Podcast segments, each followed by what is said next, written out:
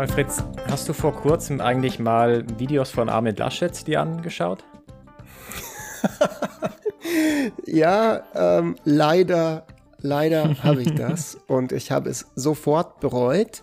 Es war nicht gut für meine Nerven und es hat in mir die, das Bedürfnis ausgelöst, nicht Armin Laschet als Bundeskanzler zu haben. Ja, ich bin ein bisschen erstaunt, dass das erst durch dieses Video ausgelöst wurde. Ich habe das Video übrigens nicht gesehen. Du hast mir davon erzählt, ich habe es gesehen auf Twitter, das wurde heiß diskutiert, aber anscheinend hat er ein bisschen viel Schwachsinn von sich gelassen. Also sonst mehr als sonst auch noch.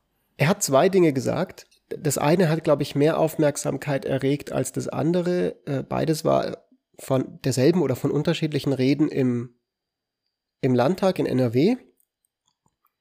Das eine war, dass seine Corona-Politik, die eben er anstrebt, auch als Bundeskanzler anstreben wird, nicht einfach nur, ähm, und ich zitiere, Moment, ähm, nicht einfach nur irgendwie äh, Modellierung von irgendwelchen Kurven, wie schrecklich alles wird, sein wird. Also quasi, aka, ja, ja, also äh, die, diese, diese Kurvenmodellierer sind ja nur, die unken ja nur rum und so. Und das andere war, ähm, äh, äh, wie war das? Ich habe das nicht mehr wortwörtlich, aber er hat irgendwie gemeint, so manchmal muss ich der AfD, ich stimme der AfD selten zu, aber hier stimme ich zu, dass immer wenn jemand kommt und mit erhobenem Haupt sagt, die Wissenschaft sagt, dann ist man gut beraten, eben die, die Motive dieser Person zu hinterfragen oder irgendwie sowas in der Art. Also wir, wir, starten unseren Podcast mal wieder extrem gut vorbereitet und haben sogar die wortwörtlichen Zitate extrem gut recherchiert am Start. So das ist ja geil, wie er, wie er dann versucht, sich noch so ein bisschen die AfD-Wähler und Wählerinnen abzugreifen für die Bundestagswahl, beziehungsweise die, die kommende Wahl. Ähm, ja, sehr schön. Ähm, aber das äh, Gute an der ganzen Geschichte ist, dass es ja auch ein bisschen das Thema vorgegeben hat für die heutige Folge. Und zwar sprechen wir über Wissenschaftskommunikation, weil dieses Video auch, glaube ich, so ein bisschen gezeigt hat oder ein bisschen vielleicht auch in Frage gestellt hat, ob die Wissenschaftler und Wissenschaftlerinnen denn einen guten Job darin machen, ihre Arbeit zu verkaufen und an den Mann oder an die Frau zu bringen. Und wenn man so Leute oder grundsätzlich, glaube ich, Politiker und Politikerinnen zuhört, dann hat man schon so ein bisschen den Eindruck, dass es da Verbesserungspotenzial gibt, dass da irgendeine Information nicht an die Leute drankommt. Also, was Laschet in diesem Video gesagt hat, war, immer wenn jemand ankommt und sagt, die Wissenschaft sagt, ist man klug beraten zu hinterfragen, was dieser gerade im Schilde führt. Wie geht's dir, Marc? Du bist ja Wissenschaftler. Wie geht's dir, wenn du diesen Satz hörst? Was, was, was, äh, was hältst du denn davon? Ich habe ein bisschen Angst, dass man uns auf die Schliche kommt. weil, weil ich habe mich an dieses Einkommen halt gewöhnt, was ich mhm, kriege mhm. jeden Monat dafür, dass ich die Meinung vertrete von den Strippenziehern, deren Namen ich nicht erwähnen darf in diesem Podcast. Es ist Angela Merkel. Ich möchte den Namen nicht aussprechen, aber nennen wir die Person doch einmal Angi M. Okay. Nee, ja, das, ist das vielleicht, das ist vielleicht ein bisschen auffällig. Nennen wir sie A. Merkel. Angi M aus B. Nein, es ist natürlich, es ist erschreckend auch irgendwie auf, auf eine bestimmte Art und Weise, dass man, ich meine, man macht ja schon so ein bisschen den Vorwurf, ihr werdet irgendwie bezahlt von Leuten oder ihr verbreitet Informationen, die nicht im besten Interesse der Wissenschaft sind. Und das finde ich erschreckend.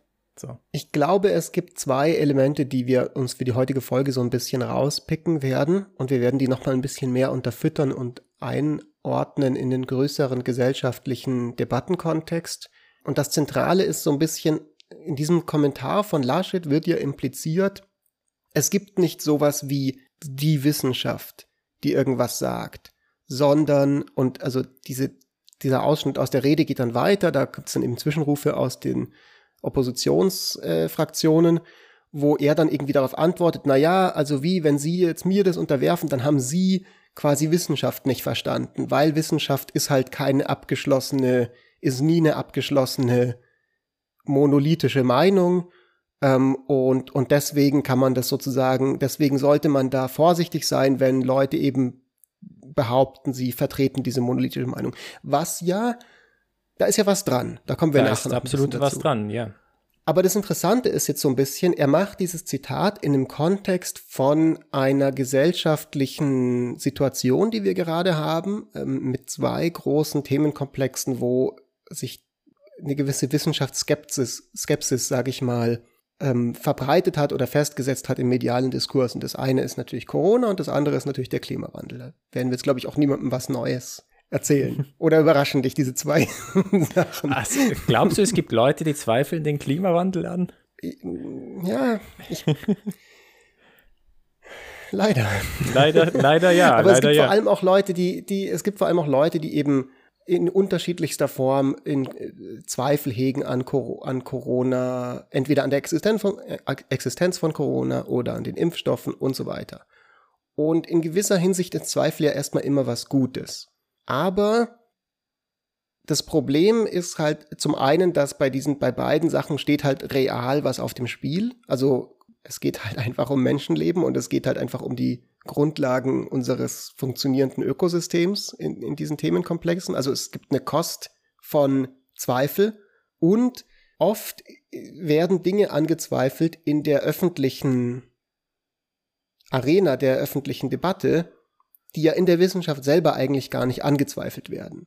Und es wird aber vermeintlich im Geiste der Wissenschaft diskutiert. Ne? Also wenn man dann eben ja. irgendwelche Virologen oder irgendwelche Forscher interviewt, die möglicherweise entweder gar keine Forscher sind oder vielleicht halt einfach irgendwie Herzforscher, aber auf einmal zu Corona irgendwie in den Medien als Experten auftreten. Ja, also ich meine, das Zweifeln an sich ist ja nicht nur oder kann nicht nur etwas Gutes sein, sondern das ist auch das, ein zentrales Element von wissenschaftlicher Arbeit oder wissenschaftlichem Fortschritt, dass man eben gerade das Wissen, das man bisher hat, hinterfragt und überprüft, ob das denn tatsächlich so stimmt oder ob vielleicht nicht eine Alternativhypothese korrekt ist. So kommt es zum wissenschaftlichen Fortschritt. Aber die Gefahr besteht natürlich, dass das überhand nimmt und dass man dann alles komplett anzweifelt. Das ist, erinnert mich auch so ein bisschen an die Folge zu den Verschwörungstheorien, die wir hatten, wo wir auch darüber gesprochen haben, dass viele Leute, die dann Verschwörungstheorien anhängen, halt irgendwie erkannt haben, shit, alles könnte falsch sein, wir müssen alles anzweifeln, ganz radikal, von Grund auf, so wirklich so ähm, kartesianischer Zweifel mäßig. Und das ist dann halt nicht mehr so den, der gesunde Zweifel, wenn du halt alles anfängst anzuzweifeln, weil da machst du auch keinen Fortschritt. Die Schwierigkeit ist dann natürlich, naja. die Balance zu finden. Wie viel Zweifel brauchen wir und äh, wann, wann macht das irgendwie keinen keinen Sinn mehr. Das heißt, die Wissenschaft an sich zweifelt natürlich schon an, aber wichtig zu sagen ist halt auch, es gibt in vielen Bereichen einen sehr, sehr großen Konsens. So, wo, wo man dann, wenn man das anzweifelt, muss man schon sehr gute Gründe haben, warum man das denn anzweifelt. Ich, ich, ich möchte hier was ergänzen und zwar äh, zwei Sachen dazu. Also ja, klar, Zweifel ist erstmal zentral in der Wissenschaft verankert als kritische Denkleistung und Hinterfragen von erstmal offensichtlich erscheinenden Erklärungen.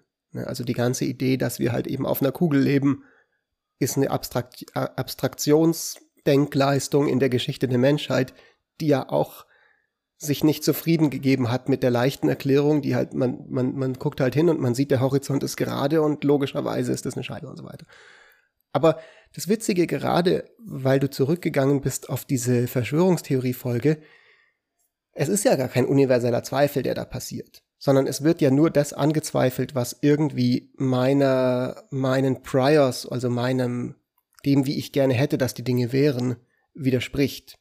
Und dann zweifle ich halt den, den, irgendwelche, irgendwelche Quellen, also sagen, nennen wir sie jetzt mal seriöse Quellen, also irgendwelchen gut recherchierten Medien oder eben Wissenschaftlern, die, an denen zweifle ich. Aber dieses YouTube-Video von einem random Account mit irgendwie paar hunderttausend Followern, aber kein, kein Impressum und ich weiß gar nicht, wer da dahinter steht, sondern es ist einfach nur jemand, der mir erzählt, die Illuminaten kontrollieren halt die Weltgeschehnisse. Dem glaube ich dann. An dem zweifle ich dann nicht. Und dasselbe passiert ja auch in der Rezeption von diesen unterschiedlichen Positionen jetzt bei Corona. Also dass eben Leute, äh, äh die einen, das, die, die das eine Lager glaubt halt dann dem Virologen A und das andere Lager glaubt dann halt dem Virologen B und das dritte Lager glaubt dann halt dem Heilpraktiker XY oder sowas in der Art. So, und der sagt dann halt eben was, was, der sagt halt, was man gerne hören will. Wenn ich halt irgendwie einfach keine Lust habe auf Masken tragen oder, oder mein Prior ist, dass ich eben Schulmedizin mir die suspekt ist oder Impfungen mir suspekt sind und dann habe ich jemanden, der sich als Experte geriert, der halt mir, mir das bestätigt, dass das suspekt ist, dann habe ich vielleicht, also dann zweifle ich auf einmal an dem halt nicht mehr, aber an den anderen zweifle ich dann. Also es ist nicht ein, nicht, nicht, nicht jeder Zweifel ist quasi equal. Wobei gerade bei der ganzen Corona-Geschichte habe ich das Gefühl, dass vielleicht auch viele Leute angefangen haben zu zweifeln. Ich kann mir vorstellen, dass ganz viele Leute erstmal mit ja. an Bord waren, ganz zu Beginn, weil das war irgendwie, alles war neu, niemand wusste, wie gefährlich ist dieser Virus. Und nach und nach äh, haben vielleicht bestimmte Dinge einfach keinen Sinn mehr gemacht oder dass irgendwie Virologen und Virologinnen dauerhaft behauptet haben, ja, wir müssen, wir müssen Lockdown machen, Lockdown machen, Lockdown machen und halt einfach nichts anderes gesagt haben als Lockdown, egal was passiert ist und dann gehen die Fälle runter, aber immer noch Lockdown, immer noch Lockdown. Dass dann halt Leute angefangen äh, haben zu, zu zweifeln und sich überlegt haben, okay, sind da vielleicht Interessen dahinter von diesen Virologen und Virologinnen? Vielleicht ähm, kommt das gut an in der Community, wenn man sich für sowas aus, ausspricht. Oder vielleicht steht für die extrem viel auf dem Spiel wenn, wenn die dann sagen, nee, nee, wir können, wir können aufmachen, alles kein Problem und dann kommt, kommt das große Chaos und dann hat man ein Interesse daran als Wissenschaftler und Wissenschaftlerin halt erstmal äh, zu, zu, sagen, okay, wir müssen, wir müssen schließen, weil dann ist man auf alle Fälle auf der sicheren Seite. Wenn die Fälle unten bleiben, dann äh, hat man immer noch sagen können, ja, ja, zum Glück bleiben die unten und wenn sie hochgehen, die Fälle, dann erst recht, da muss man erst recht schließen. Das heißt, kann man schon dann die Überzeugung bekommen, okay, das sind einfach Leute mit Eigeninteressen. Und so falsch liegt man da ja gar nicht. Das sind ja Leute mit Eigeninteressen und da stehen ja tatsächlich Karrieren auch auf dem Spiel. Ja, ich, ich denke, was so ein bisschen, bevor wir zu diesem Themenblock Eigeninteressen und sonstigen Sachen kommen, vielleicht nochmal zu dem, was du sagst, es kam neuer Zweifel auf. Auch das finde ich einen wichtigen Punkt, weil auch das hatten wir mal in irgendeiner Folge es war, glaube ich, nicht ideal. Wir fangen jetzt einfach nur an zu cross-referencen. Ich glaube, jede Folge, die wir jetzt machen, cross-referencen wir mehr als die letzte Folge. Und in einem Jahr, in einem Jahr machen wir nur noch Links zu, zu vergangenen Episoden und da werden komplette Episoden nur so aufgebaut. Und dann irgendwann schneiden wir einfach das zusammen, so aus den alten Folgen neue Folgen und dann müssen wir nie wieder aufzeichnen wir machen so eine große Mindmap. Das ist halt wie mit Citations in der Wissenschaft. Wir citen jetzt einfach ab jetzt nur noch unsere eigenen Paper, um den Citation Score zu erhöhen. Ja. Ähm. Das macht man natürlich nicht. Und niemals, niemals nein, würde man sowas machen. Niemals. Strategisches ähm. Zitieren, es, es gibt es nicht. Falls wir wollen, können wir noch nachher kurz nachgucken, welche Folge das war, äh, auf die ich mich gerade beziehe. Ich glaube, das war die Folge, uff, ähm, Folge 4 wo es um die Frage ging, sollte man einen Lockdown machen, ja oder nein? Und dieses Paper von euch am IFO dazu und die wirtschaftlichen Kosten. Und da hatten wir auch darüber geredet, dass es eben natürlich nicht so super cool ist, dass wir als gesamtmenschliches Kollektiv erstmal on the go diese Krise miteinander ausfigern mussten. Und die Krise ja auch ähm, die Wissenschaft selber so ein bisschen überrumpelt hat. Und dann am Anfang gab es halt eben überall so diese, diese Anweisung, nee, Masken sind blöd, tragt mal keine Masken, weil das erhöht nur das Risiko, weil man ja. eben damals vielleicht dachte, es ist eine Schmierinfektion und dann fingert man sich da immer im Gesicht rum, wenn man die Maske an und auszieht. Und es gab außerdem den, den Shortage von den Masken, also dass die eben knapp waren und äh, so, und das hat natürlich nicht gerade zu mehr Vertrauen beigetragen. Ja, wenn du irgendwie in der einen Woche liest du in der Zeitung, die Experten sagen, ihr braucht keine Masken und in der nächsten Woche, ah nee, doch, jetzt kommt die Regelung, dass man überall Masken anziehen soll und solche Sachen. Ähm, das, das, das war vielleicht nochmal so eine, nochmal so eine einzigartige Situation, die, die sicherlich nicht dazu beigetragen hat, dass Leute jetzt ähm, das, was sie gehört haben aus der Wissenschaft, ja. ähm, für vertrauenswürdiger wahrgenommen haben. Als ja, davor. das ist, das ist echt ein, ein Dilemma, weil auf der einen Seite hat man zum ersten Mal wirklich so den Wissenschaftsbetrieb hautnah miterlebt. Das ist ja genau das, was passiert. Man überarbeitet seine Meinung und gerade zu Beginn, wenn man halt noch nicht viel weiß, aber trotzdem eine Entscheidung treffen muss, weil es halt einfach eine Gesundheitskrise ist, die da auf uns zurollt, dann trifft man eine Entscheidung, aber da muss man dann irgendwann auch seine Überzeugungen ändern. Auf der anderen Seite ist es natürlich aus politischer Sicht super problematisch, wenn dir die Experten und Expertinnen heute das sagen und morgen genau das Gegenteil und das dann in kurzen Abständen halt sich immer und immer wieder ändert. Und das ist ja genau das, was, was wir beobachtet haben. Und ich finde, das ist schon, das war schon krass so mitzuerleben, wie dann auch so nach und nach so das Vertrauen in die Experten und Expertinnen verloren ging ich glaube, am Anfang hatte man schon so das Vertrauen, weil ich meine, das war auch irgendwie alles fucking neu. So und, und ich zum Beispiel ganz am Anfang war auch überzeugt, Masken bringen nichts, weil, weil das ein, ein Experte im Schweizer Fernsehen so halt gesagt hat. Und das klang für mich, seine Argumentation klang für mich sinnvoll. Oder man muss zum Beispiel auch Verhaltenseffekte dann noch mit berücksichtigen, dass dann Leute unvorsichtiger sind, weil man Masken trägt und plötzlich steht man näher beieinander und so ähm, das war schon eine, eine verrückte Erfahrung so. Und ich für mich konnte gut mit dem umgehen, weil ich wusste halt, okay, manchmal muss man halt seine Meinung ändern. Aber grundsätzlich ist das schon echt crazy, wenn dir dann plötzlich der Typ im fucking Staatsfernsehen äh, etwas sagt, was er dann zwei Wochen später zurücknehmen muss. Was er nicht gemacht hat, er hat es nicht zurückgenommen, glaube ich bis heute nicht. Aber er hat es relativiert. Dann lass uns doch mal äh, vielleicht jetzt mit diesem ganzen gesellschaftlichen Kontext oder Debattenkontext nochmal zu, zurückkommen zu diesem Laschet-Zitat. Und zwar gibt's da, das hat zwei beziehungsweise drei Teile, die ich jetzt nochmal genauer angucken möchte mit dir. Ein Laschet-Zitat in drei Teilen. Wir machen jetzt eine Exegese von diesem Zitat. das ist wie im Deutschunterricht damals, Goethe. Genau, genau. Gedichtinterpretation, weil es ist mindestens so kryptisch. Dann gibt es die Königserläuterung von Laschets Interview. Also, Teil 1. Immer wenn jemand sagt, die Wissenschaft sagt. So, wir hatten ja jetzt gerade zum Beispiel schon darüber geredet, man hat das ganz direkt gesehen in der Corona-Krise, wie eine Vielzahl an Meinungen, wissenschaftliche Positionen die sich auch gegenseitig widersprochen haben, in den Medien präsent waren.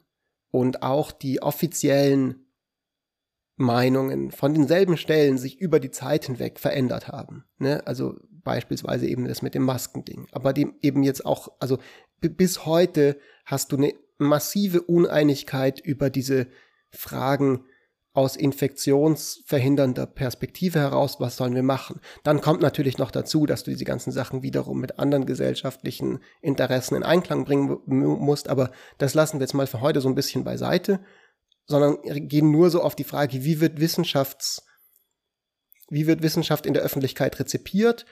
Und Laschet sagt in diesem Zitat ja so ein bisschen so, es gibt überhaupt nicht die Wissenschaft, sondern es sind immer unterschiedliche Sachen und jeder, der behauptet, für die Wissenschaft zu reden oder den wissenschaftlichen Stand der Erkenntnisse zu darzustellen, ist halt irgendwie ein Scharlatan oder so. Also so muss man das ja eigentlich schon verstehen, was er da sagt. Der könnte sich, würde sich sicherlich rauslavieren, ich habe das gar nicht so gemeint, aber das Zitat ist, wie es ist und das ist ja jetzt nicht nur eine Meinung, die von Laschet vertreten wird, sondern von irgendwie doch relativ vielen Leuten mittlerweile.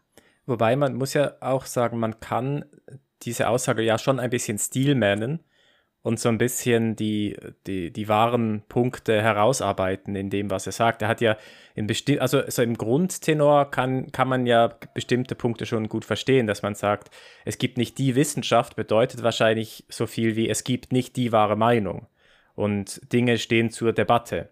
Und das ist ja grundsätzlich etwas, was ja eigentlich korrekt ist. Aber es in dem Kontext indem er diese Aussage macht, ist es halt nicht angebracht. So, es macht natürlich ja, einen ich, Unterschied. Ich finde auch, man muss, man muss aber auch ganz ehrlich sagen, also es stehen ja wirklich nicht alle Dinge zur Debatte. Natürlich können wir jetzt eine philosophische Diskussion darüber an, äh, an, anfangen. Gibt es überhaupt Wahrheit? Haben wir als Menschen überhaupt Zugriff auf die Wahrheit? Können wir überhaupt irgendwas wissen? Und da wird man immer dabei rauskommen, dass nein, wahrscheinlich ist es echt schwierig, irgendwas zu wissen.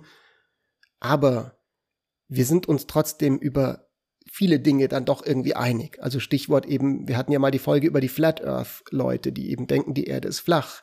Und wir sind uns halt doch relativ einig, mit gutem Grund, weil wir einfach massive Indizien haben, dass die Erde halt rund ist. So, das wissen wir halt schon relativ gut. Naja, gut, aber Und ist der Vergleich, ist es, der Vergleich jetzt gerechtfertigt? Also, wenn du sagst, Flat Earther gegenüber einem Pandemieverlauf, das ist schon nochmal ein großer Unterschied in Bezug auf Unsicherheit. Wir wissen ziemlich genau, dass die Erde rund ist. Ja, das stimmt, aber wir wissen eben zum Beispiel auch ziemlich genau, dass es den Klimawandel gibt. Und das ähm, ist auch in der Wissenschaftscommunity extrem unkontrovers. Aber in der gesellschaftlichen Debatte hast du immer noch die Leute, die das irgendwie anzweifeln. Zumindest in, in, manchen, in manchen Ecken oder zumindest in den USA vielleicht noch mehr als hier.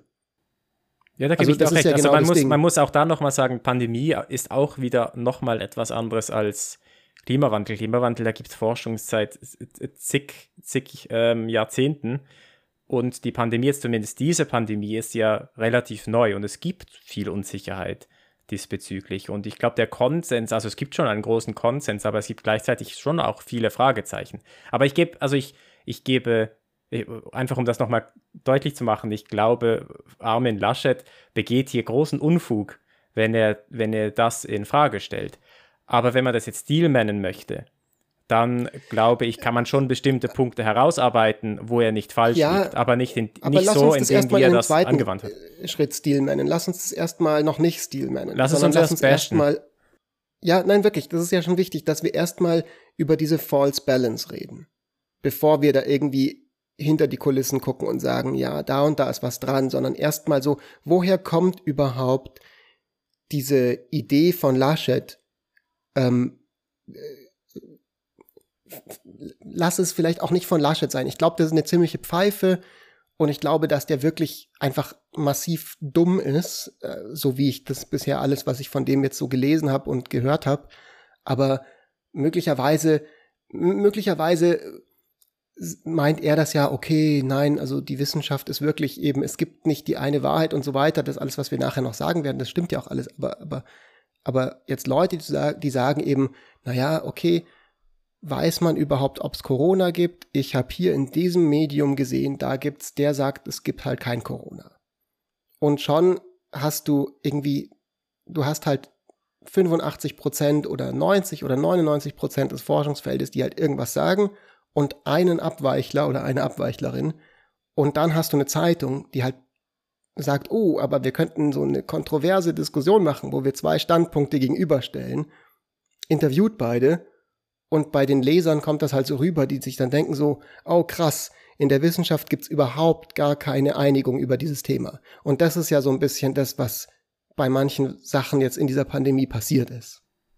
Ja, und teilweise hast du ja dann auch wirklich Wissenschaftler, die, die dann verwendet werden als, als äh, Leute, die dem Mainstream widersprechen. Das war ja, also wir hatten ja auf der einen Seite den Drosten äh, und auf der anderen Seite den Wieser Streeck wenn das sein Name war. Und die haben unterschiedliche Punkte vertreten, aber ich glaube, so der Mainstream hat dann schon eher die Position von Drosten vertreten. Aber wenn man das dann gelesen hat oder sich Interviews angehört hat, hatte man so den Eindruck, die haben halt gleiches Gewicht, beide von denen. Und beides waren Wissenschaftler, beide hatten die Credentials, äh, beide hatten, hatten ihre Professuren, aber der eine vertritt halt so den Mainstream oder das, was, wovon eigentlich die meisten Wissenschaftler und Wissenschaftlerinnen ausgehen und der andere halt nicht. Und das ist dann schwierig auseinanderzuhalten. Das ist noch so der Best Case und aber in den meisten Fällen nimmt man dann ja als Person, der oder die dann widerspricht, irgendjemanden, der oder die halt einfach anderer Meinung ist. Und das dann halt komplett was anderes ist, als was jetzt so die, die Wissenschaft als solches unterzeichnen würde. Ja, irgendjemand, der einfach irgendwie seit 30 Jahren als Kinderarzt arbeitet oder so. Und dann irgendwie hat der halt eine Arztpraxis und deswegen ist er auf einmal ein Wissenschaftler. Ja, irgendwie dieser Wodark oder was weiß mhm. ich für Leute, so die da alle in den Medien waren. Ähm, und jetzt ist so ein bisschen das Ding, und ich glaube, das ist das, wo, wo, wo ich glaube, was so das, wir hatten ja auch ein bisschen dieses Stichwort Wissenschaftskommunikation heute in der Vorbereitung auf die Folge das, was jetzt an der Wissenschaftskommunikation, glaube ich, so ein bisschen gefehlt hat in den letzten Jahren oder was in dem gesellschaftlichen Diskurs gefehlt hat, ist, dass viele Leute nicht so wirklich ein Bewusstsein dafür haben, was passiert eigentlich in der Wissenschaft? Wie funktioniert dieser, wie werden wissenschaftliche Erkenntnisse überhaupt generiert? Das ist so ein bisschen so eine Blackbox, glaube ich, für viele Leute, die halt einfach nur in den Medien, die halt einfach normale Berufe haben, die nicht gerade selber irgendwie in der Wissenschaft tätig sind und dann halt sich informieren wollen und dann sehen die, aha, hier ist irgendwie Drosten und hier ist irgendwie Streeck und wem soll ich jetzt glauben? Keine Ahnung, wirken beide exakt gleich glaubwürdig auf mich. Aber das machen ja nicht nur Leute, die überhaupt keine Ahnung vom wissenschaftlichen Betrieb haben. Ich sehe das ja zum Beispiel auch bei den Pluralos zum Beispiel. Da, die kritisieren ja auch genauso die, die Volkswirtschaftslehre zum Beispiel. Also für alle Zuhörerinnen und Zuhörer, die die Pluralos nicht kennen, das ist, ich glaube, ein Verein oder eine, eine Vereinigung, die sich halt für eine plurale Ökonomik einsetzt äh, und die kritisieren halt typischerweise, dass die Wissenschaft oder die Volkswirtschaftslehre, so wie sie heute betrieben wird, einem bestimmten Dogma folgt und Annahmen getroffen werden, die halt einfach nicht, nicht standhalten. Und die sind relativ laut in ihrer Kritik und das ist ja auch gerechtfertigt, aber viele von den Punkten, die sie erwähnen, stimmen einfach nicht, sind einfach faktisch nicht korrekt. Okay, aber, aber jetzt lassen wir uns mal hier so ein bisschen äh, so Titten auf den Tisch oder wie man so schön sagt. Also wir, wir können jetzt natürlich einfach sagen, so, ja, ja, das stimmt alles nicht. Aber warum stimmt denn dieser Vorwurf nicht, deiner Meinung nach, Marc Stöckli? Wenn ich dir jetzt sage, ihr in der Wissenschaft, ist doch ein abgekartetes Spiel, irgendwie äh, die Mainstream, da gibt's eine Mainstream-Meinung, aber ich, warum sollte ich der Mainstream-Meinung glauben? Nur weil alle das sagen, dass es richtig ist, muss es ja nicht richtig sein. Was, was sagst du mir dann? Naja, du hast trotzdem die besten Karten, wenn du den Leuten vertraust, die sich schon seit Jahren intensiv mit dieser Thematik befassen. Also es wäre. Warum? Weil es unwahrscheinlich ist, dass man per Zufall besser liegt bei einem komplexen Thema, was jahrelang an Erfahrung braucht. Das heißt nicht, dass es nicht passieren kann, aber es ist unwahrscheinlich. Aber, die, aber der Vorwurf ist doch nicht, dass die Leute das genuin nach Jahren, wo sie sich damit beschäftigt haben, genuin irgendwie falsch dann bei was Falschem rauskommen, sondern der Vorwurf ist, da stecken irgendwelche anderen Interessen dahinter. Zum Beispiel, das ist ja ein Vorwurf, der oft geäußert wird. Also in der Wissenschaft wird, ähm, wird, also der Vorwurf von den Pluralus ist halt, das dient einem hegemonialen Machtsystem, was da in der VWL gemacht wird. Oder der Vorwurf jetzt von irgendwelchen Kreisen, die kritisch an, der, an den Impfungen sind, die entwickelt wurden und an den wissenschaftlichen äh, Ratschlägen, da ist halt der Vorwurf, na ja, okay, aber bei euch im Hintergrund steht doch die Pharmabranche, die nur Geld verdienen will. Oder die, die, ähm, äh, die Regierung, die uns irgendwie unsere Rechte nehmen, äh, wegnehmen will und deswegen wird die Wissenschaft sozusagen instrumentalisiert, um, um uns Angst zu machen und so weiter. Ja, da und, man und es halt ist aber nicht wirklich eine wissenschaftliche, also das ist irgendwie unseriös, was ihr macht. So, das ist ja ein Vorwurf, der oft kommt. Ja, dann liegt man halt einfach falsch in den meisten aber Fällen. Warum? Naja, wenn, wenn man behauptet, man wird finanziert von irgendwelchen Hintermännern oder Hinterfrauen, das aber nicht stimmt, dann liegt man falsch dann ist das nicht korrekt. Dann hat man vielleicht die Wahrnehmung, dass das so passiert, aber es ist halt nicht korrekt. Aber ich kann mir gut Was vorstellen. Was wären denn die Argumente, die du nennen würdest, warum das nicht so ist? Also zum Beispiel das Peer-Review-System, würde ich mal vermuten. Oder, oder was ist so, was würdest du sagen, was sind so die Safeguards oder die Aspekte in der wissenschaftlichen Industrie, also in der Produktion von Wissen, die wir haben, die eben genau sowas verhindern sollen? Also die eben, die eben sicherstellen sollen, dass tatsächlich es irgendeine Art von Erkenntnisgewinn gibt am Ende und nicht einfach nur, äh, also was, was, was ist das so? Also der Peer-Review-Prozess ist sicher eines der Instrumente, der dafür oder das dafür sorgen soll, dass man nicht irgendwas verzapfen kann. Und wenn es jetzt tatsächlich so wäre, dass es irgendeine Firma gibt, die eine bestimmte Forschung finanziert, dass dann verhindert wird, dass völliger Schwachsinn in irgendwelchen Journals publiziert wird. Solch, manchmal passiert dass Schwachsinn publiziert wird oder dass wirklich einfach erfundene Ergebnisse publiziert werden, aber das ist dann Betrug.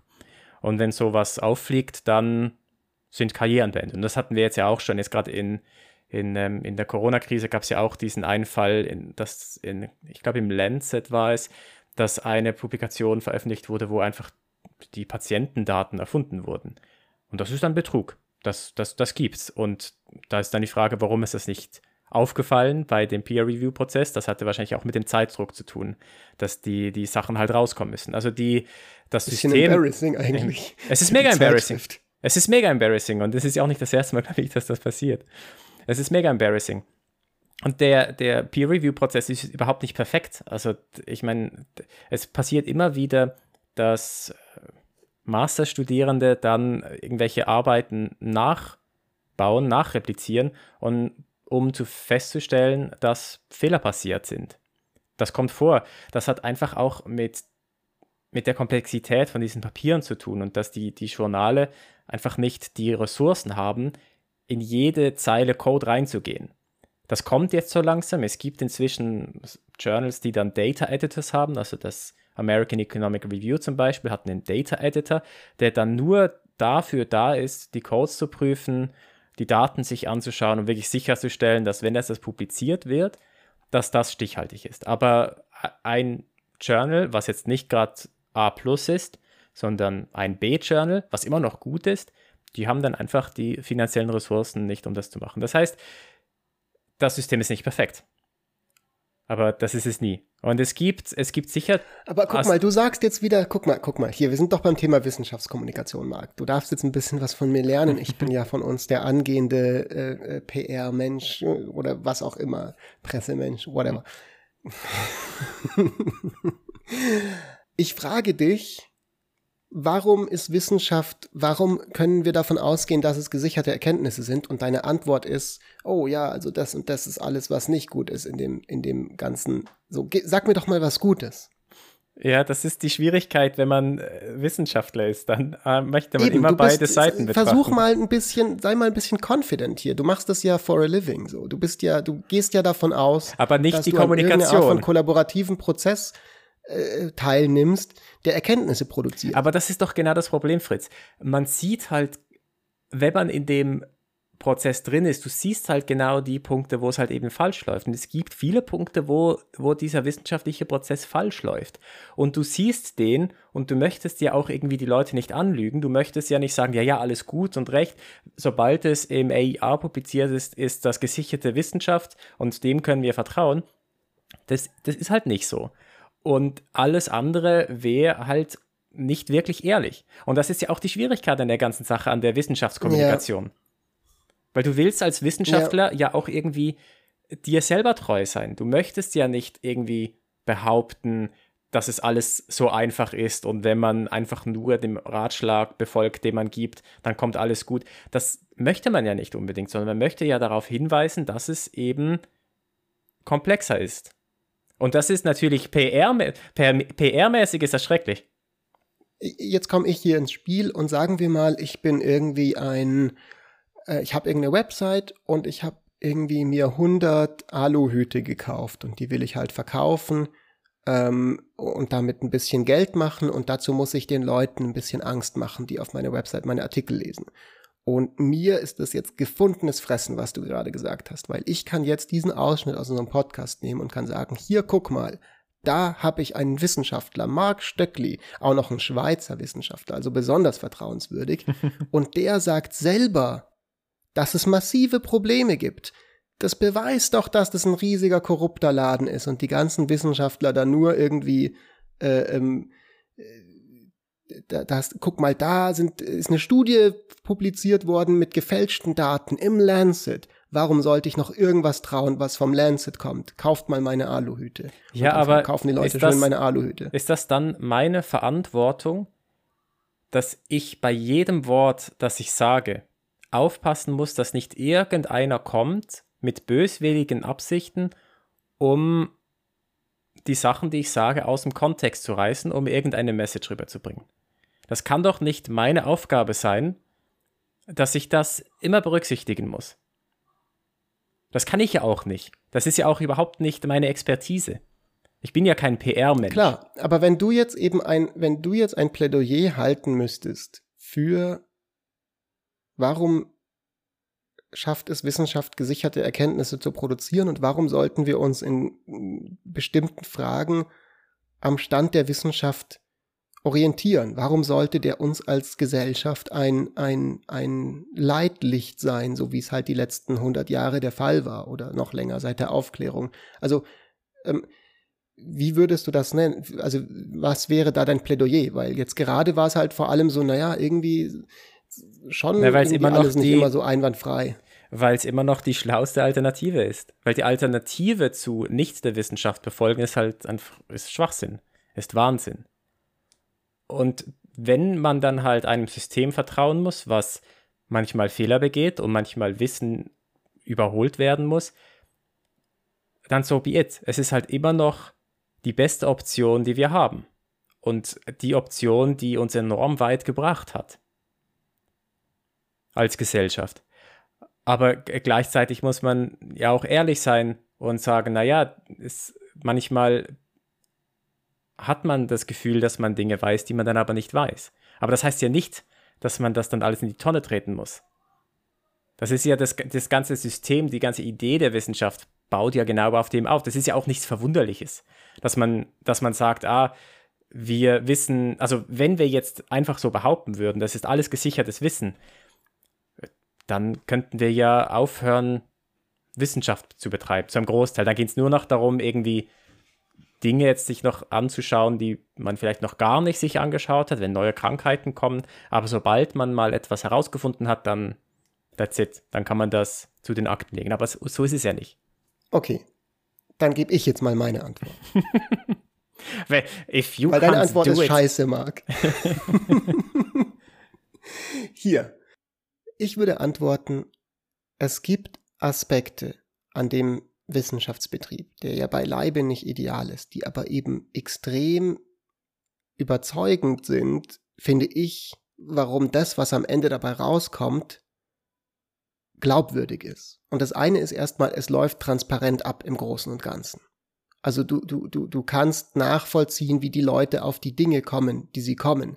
Die Konklusionen, die vorgeschlagen werden, für die wird argumentiert. Also in, in, in ökonomischen Papers zum Beispiel. Da steht ja nicht einfach drin, der Mindestlohn ist gut oder der Mindestlohn ist schlecht, sondern da steht drin, der Mindestlohn ist gut, weil bla bla bla, das und das ist unser Argument, außerdem haben wir hier Daten erhoben, das ist unsere Datenquelle, so und so. Das ist ja alles offen, äh, öffentlich, so, da, da passiert ja nichts hinter verborgenen Türen, so. Ich, ich, ich, ich stelle ja auch meine, also bei Datensätzen geht es jetzt nicht immer wegen, wegen Datenschutz und so weiter, aber zum Beispiel den Code, der wird ja auch oft mit veröffentlicht und so. Und es kann kritisiert werden. Und es wird ja auch die ganze Zeit kritisiert. Also das ist ja, diese, diese Transparenz ist ja nicht nur die einzelne Forschungsarbeit, sondern auch die Antworten auf die Forschungsarbeit und die Antwort auf die Antwort auf die Forschungsarbeit. Und so kannst du das nachvollziehen. Und da sind so viele Leute dabei aus der gesamten Welt, aus den unterschiedlichsten Institutionen, wo du halt relativ sicher dir sein kannst, so, ja klar, vielleicht sind da manche unterwegs, die irgendwelche partikulären sekundären Motivationen haben ist ja auch ganz normal, so Prestige und, und was weiß ich, so, das haben wir ja immer irgendwie als Motivation mit dabei, ne? auch in unserem normalen täglichen Leben. Wenn ich jetzt mit dir eine Diskussion führe über die Wahrheit oder so, dann ist ja Prestige auch was, was vielleicht ist nicht Prestige, aber, aber wir haben ja trotzdem auch irgendwelche anderen sekundären Motivationen mit dabei. Ne? Wir machen den Podcast ja auch nicht zum Spaß, sondern wir machen den natürlich auch, weil wir der Meinung sind, es cool, einen Podcast zu haben und so. Und, ähm, und weil es halt echt viel Geld auch reinbringt. Ja, genau, weil wir von Merkel dafür bezahlt werden. Die von Marlboro. Und so weiter. Von Marlboro. deswegen, deswegen gibt es immer kostenlose Zigaretten am Ende der Folge. Aber hier ist das Ding, so quasi so. Also es gibt, es ist, es ist ein offener Prozess, an dem auch erstmal im Prinzip jeder teilnehmen kann. Also klar gibt es bestimmte Hürden. Also du, du, du, es gibt eine gewisse Hürde teilzunehmen in, in, in, im Sinne von, sage ich mal, so Credibility. Also du musst vielleicht erstmal ein PhD haben, um eben ähm, um, um, um, um Funding zu kriegen für bestimmte Forschungsprojekte und dann, dass dein Paper angenommen wird von bestimmten Journals. Aber rein theoretisch könntest du das ja auch ohne PhD machen. Also es hm, gibt ja zum Beispiel viele Forschungspapiere, auch die von irgendwelchen Google Engineers gemacht wurden, die irgendwie direkt mit 22 angefangen haben, bei Google zu arbeiten und dann was veröffentlicht haben und das war dann relevant in der wissenschaftlichen Fachdebatte. Es gibt schon Dinge, also die darfst du nur machen, wenn du promoviert hast. Wo, wo einfach rechtlich, naja, gut, okay, wo juristisch aber, und, und, die, und da gibt es schon viel, ja. also gerade wenn du so im medizinischen Bereich bist, da darfst du nicht, wenn du nicht promoviert bist oder sogar teilweise auch habilitiert bist, darfst du diese Art von Forschung nicht machen. Also da geht es nicht nur ums Funding, sondern wirklich auch, da sind Legal Constraints dabei gut, fair enough, aber auch das ist jetzt erstmal, finde ich, nichts, was irgendwie dieses gesamte, diesen Prozess irgendwie in, in irgendwie diskreditiert, ne, weil wir sagen ja auch. Ne, die Leute müssen halt befähigt sein, Dinge zu machen. Das ist ja sinnvoll. Eben, genau. Also wir, es gibt ja auch andere Dinge, wo wir eine Ausbildung dafür haben wollen in ja. unserer Gesellschaft. Also wenn jetzt jemand irgendwie wie du sagst, also zum Beispiel einfach Arzt ist dann ja. oder, oder Anwalt oder sowas, dann sagen wir auch, du kannst das halt in unserer Gesellschaft praktizieren, aber du musst natürlich dafür ausgebildet sein und das irgendwie belegen können, dass du nicht einfach nur Leuten dann die, die ja. an den aber, Leuten rumschnippelst, ohne dass du weißt, was du tust. Aber im Prinzip kann man an der wissenschaftlichen Diskussion teilnehmen, wenn man denn möchte. Da gibt es genügend Möglichkeiten, dass man, ich meine, heutzutage mit Twitter oder mit Substack oder irgendwas kann man ja problemlos als Laie, wenn man denn möchte, sich da einschalten. Und ich, ich habe in meinem Freundeskreis. Das ist mein Punkt. Und ich habe genau. in meinem Freundeskreis Leute, die sind nicht promoviert, aber die sind sehr aktiv auf den sozialen Medien und haben auch gehört. Den hört man zu und die haben einen Punkt. Aber ich glaube, genau. was man auch noch erwähnen muss, ist, du sagst, okay, die Papiere sind veröffentlicht und man kann da reinschauen und teilweise kann man in den Code reinschauen. Ja und nein. Also erstens, der Code wird häufig nicht veröffentlicht.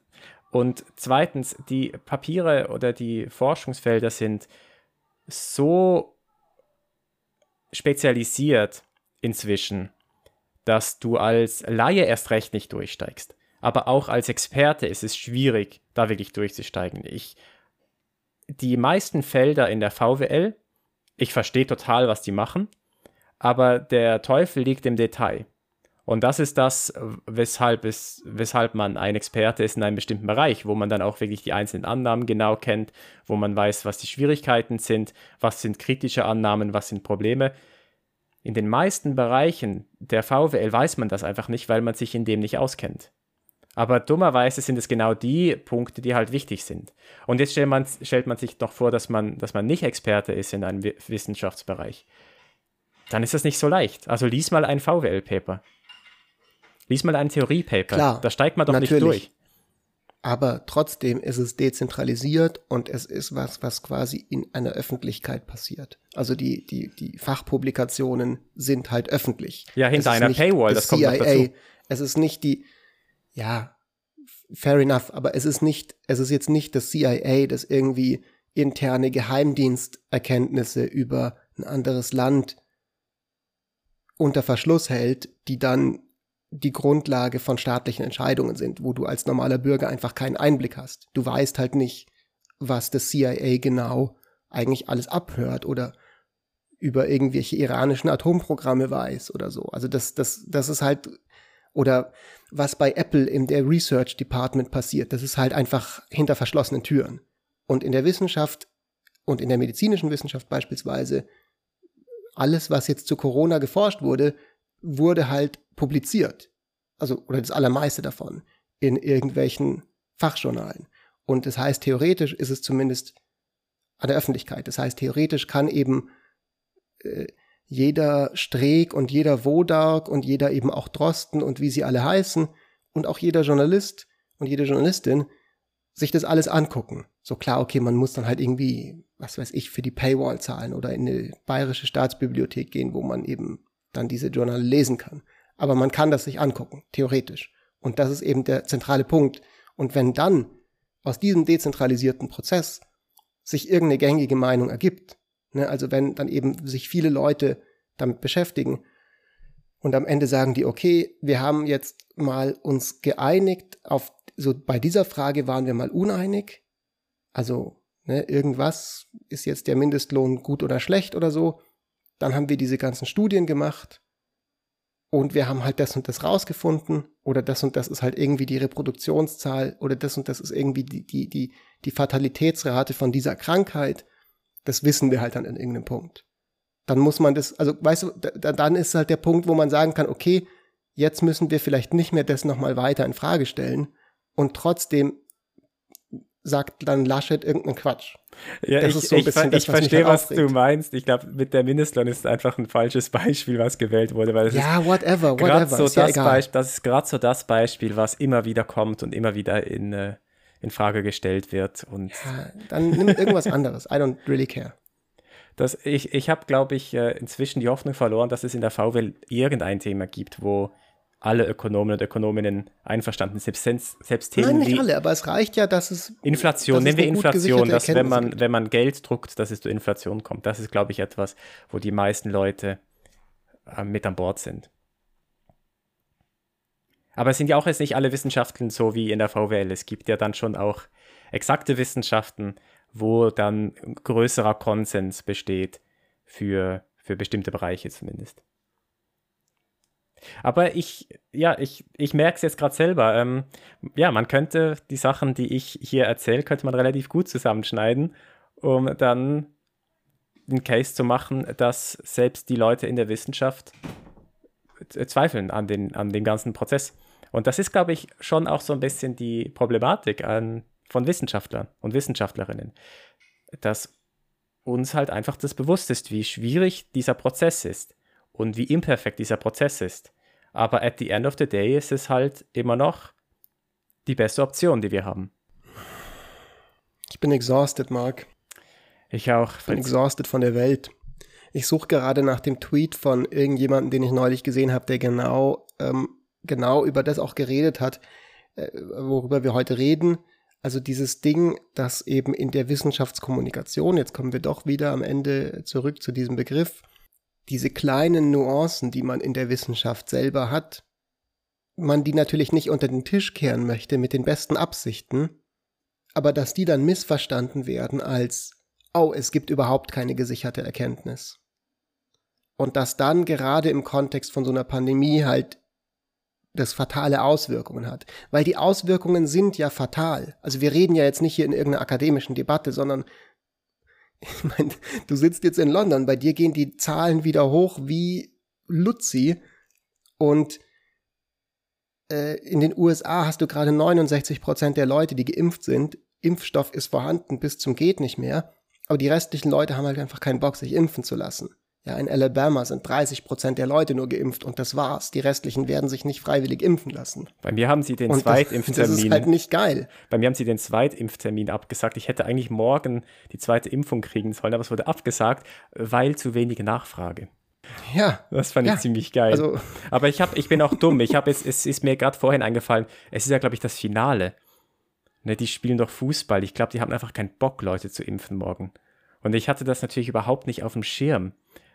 Dass die am Sonntag. Ja, ich meine, es wird sich auch niemand impfen lassen während dem Fußballfinale, wenn England im Fußballfinale ist. Ja, eben. Deswegen haben sie das abgesagt. Ja, das ist ein guter Punkt. Ich, But nonetheless. Also quasi, weißt du, so, ich finde das ein frustrierendes Thema und ich finde es frustrierend, also ich finde es frustrierend, dann eben Leute wie Laschet in so einer Position, in der er ist, ja, mit einer recht realistischen Chance darauf, der nächste Bundeskanzler zu werden, das ist halt dann nicht so cool, wenn der so Quatsch redet.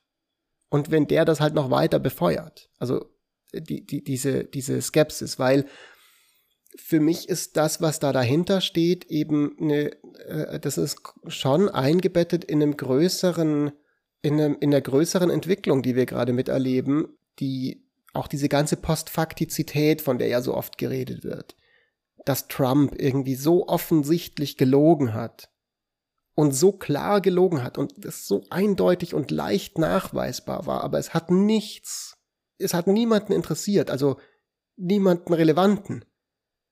All das finde ich massiv besorgniserregend und ich finde es massiv besorgniserregend, dass das eben, also das ist ja nicht nur einfach so, ist jetzt irgendwie Wissenschaft, verliert die jetzt irgendwie ihre Deutungshoheit oder whatever, sondern es ist tatsächlich so die Frage, haben wir als Gesellschaft vielleicht einfach ein Problem, überhaupt noch uns auf die Fakten in irgendeiner Art und Weise zu einigen. Und der Best Shot, den wir eigentlich da hatten bisher, war halt, dass wir gesagt haben, genau für sowas, um uns über Fakten einig werden zu können, leisten wir uns diesen fucking Wissenschaftsapparat. Deswegen finanzieren wir Unis aus gemeinschaftlichen Geldern. Deswegen zahlen wir Leuten wie dir ihren PhD. Genau damit wir sagen, wir haben eine Faktenbasis, auf die wir uns dann entscheiden können und gesellschaftliche Debatten führen können. Aber diese Faktenbasis selber wird jetzt halt angezweifelt, wie ich es bisher noch nicht erlebt habe früher in unseren, in meinem bisherigen Leben. Ja, zum Glück hat man mir den PhD finanziert, bevor das alles vor die Hunde gegangen ist. ich freue mich auf die Zukunft. Ich glaube, wenn wir so 50 sind, das wird schon ziemlich cool. Es kommt ja jetzt ähm, ein neuer Purge-Film raus. Ich glaube ja, das wird irgendwann auch so ein bisschen unsere, unsere Zukunft werden, wenn wir uns dann auf gar nichts mehr einigen können, auf keine Wahrheiten, dann. Okay, aber Moment, Moment, Marc, wir sind jetzt an diesem Punkt, an dem wir waren mit der brennenden Katze, wo ich dich fragen muss, so, ist das nicht in irgendeiner Weise concerning to you? So, ich sag hier gerade, ich habe diese Concerns und du so, oh, es kommt ein neuer Film raus. Ja, was soll man denn machen? Ein kleiner Joke. Was soll man denn machen? Die Leute zwingen, unseren Podcast zu hören. Wie machen wir das am besten? Das stimmt.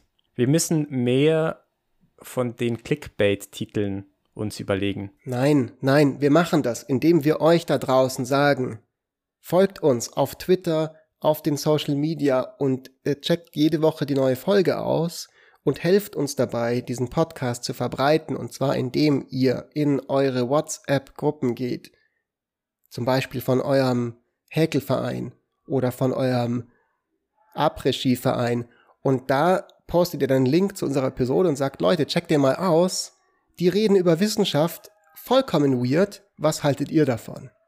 Und schon haben wir irgendwie ein, zwei mehr Hörer und Schritt für Schritt werden alle deutschsprachigen Menschen zu Hörer dieses Podcasts. Und dann haben wir den Verfall der Wahrheit und der Werte aufgehalten, der dann, fortstreitet. Dann ist die Herdenimmunität erreicht. Wir haben ja in den letzten zwei Folgen gesagt, dass wir äh, Brief, äh, dass wir Briefe verschicken an Leute, die das machen und wir müssen tatsächlich zwei Briefe auf alle Fälle schreiben. Die wurden ja tatsächlich. Also du, du ich das machen. Ich, ich, ich werde das machen, weil ich habe das versprochen. Und ähm, genau, ich werde das machen mit ganz vielen Links hinterherzen, ein bisschen Parfüm noch rein, einmal schön draufgeküsst und dann wird das Ding verschickt.